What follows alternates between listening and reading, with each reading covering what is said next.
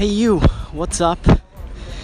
Hoje o episódio vai ser bem curto, bem direto ao ponto. Eu acabei de escrever um post no LinkedIn e eu acredito que isso possa ajudar o aprendizado aí de muita gente, não apenas do inglês, mas diversas outras habilidades aí. E o ponto é o seguinte: é, tem algumas coisas que a gente faz todos os dias, que a gente treina, que a gente pratica, e uma delas é alimentação, é andar para um lado para o outro para ir para o trabalho, é, enfim, você vai se locomover, falar com as pessoas, seu próprio idioma nativo, enfim. E uma coisa interessante que eu vejo e tem dá pra ficar falando horas e horas sobre o assunto, mas basicamente você não treina aquilo que está estudando. Simples assim. Você quer aprender a nadar, você vai ter que nadar. Você quer aprender a dirigir, você vai ter que dirigir. Você quer aprender a cozinhar, você vai ter que cozinhar.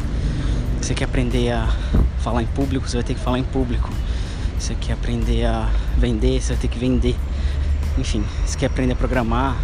Tem diversas habilidades aí. E o inglês não é diferente. Você quer falar inglês bem, fluido, confortável, mas você não quer falar. E aí não tem jeito.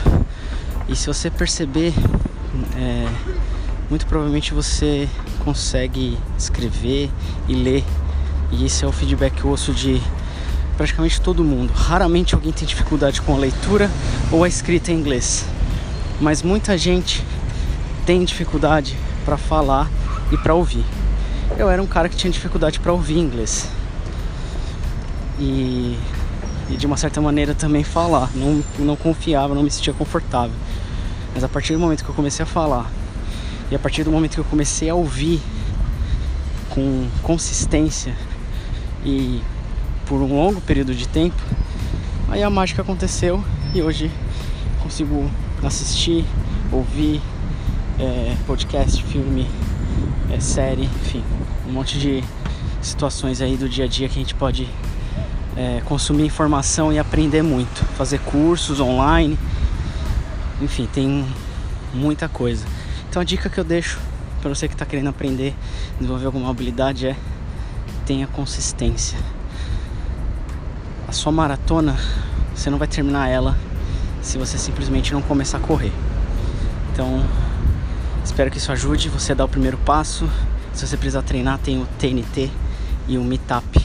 Daí aprendi para você realmente colocar em prática aquilo que você conhece. Até mais, see you, take care.